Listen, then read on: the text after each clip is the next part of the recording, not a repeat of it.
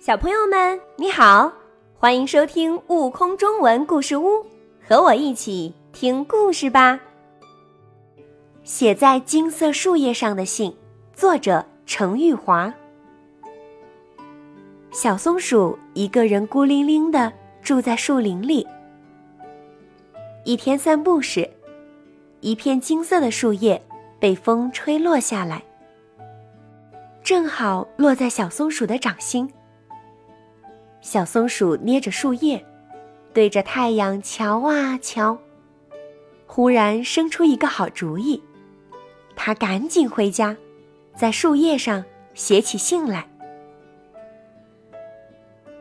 亲爱的朋友，如果你正好有空，如果你正好也是一个人，如果你现在正想对你的朋友说些什么，那么请给我写信吧。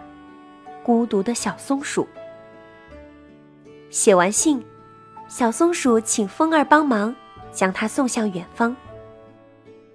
树叶信随风飘啊飘，轻轻地落在一个树洞旁边。这是小熊的家。小熊捡起信，露出了快乐的微笑。原来他正好有空，正好也是一个人。正好想对朋友说点什么，于是他开始给小松鼠回信。小熊将小松鼠的信放在秋千架上，信随风飘啊飘，轻轻地落在草丛里。这是小蜗牛的家。小蜗牛捡起信，露出了快乐的笑容。原来它正好有空。正好也是一个人，正好也想对朋友说点什么。于是，他开始给小松鼠回信。小蜗牛将小松鼠的信放在大树墩上，信随风飘啊飘，轻轻地落在老奶奶的窗台上。老奶奶戴上老花眼镜，仔细地念了起来。不一会儿。露出了快乐的笑容。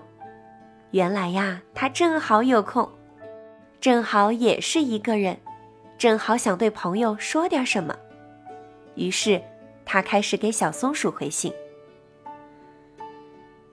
风儿将一封又一封的信送到小松鼠的手里。他们是小熊、小蜗牛还有老奶奶寄来的。小熊的来信。充满了淡淡的风信子花香。邀请小松鼠尝尝它亲手酿制的风信子花蜜。小蜗牛的来信透着浓浓的巧克力味道。邀请小松鼠尝尝甜蜜的巧克力。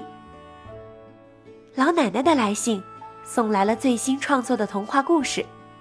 小松鼠读着读着就大笑起来。那封写在金色树叶上的信呢？哦，它又被风儿吹向了远方。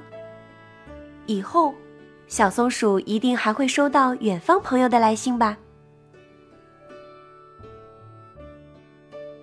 更多精彩有趣的故事，请关注订阅“悟空中文故事屋”账号，快来收听有生命的启蒙故事。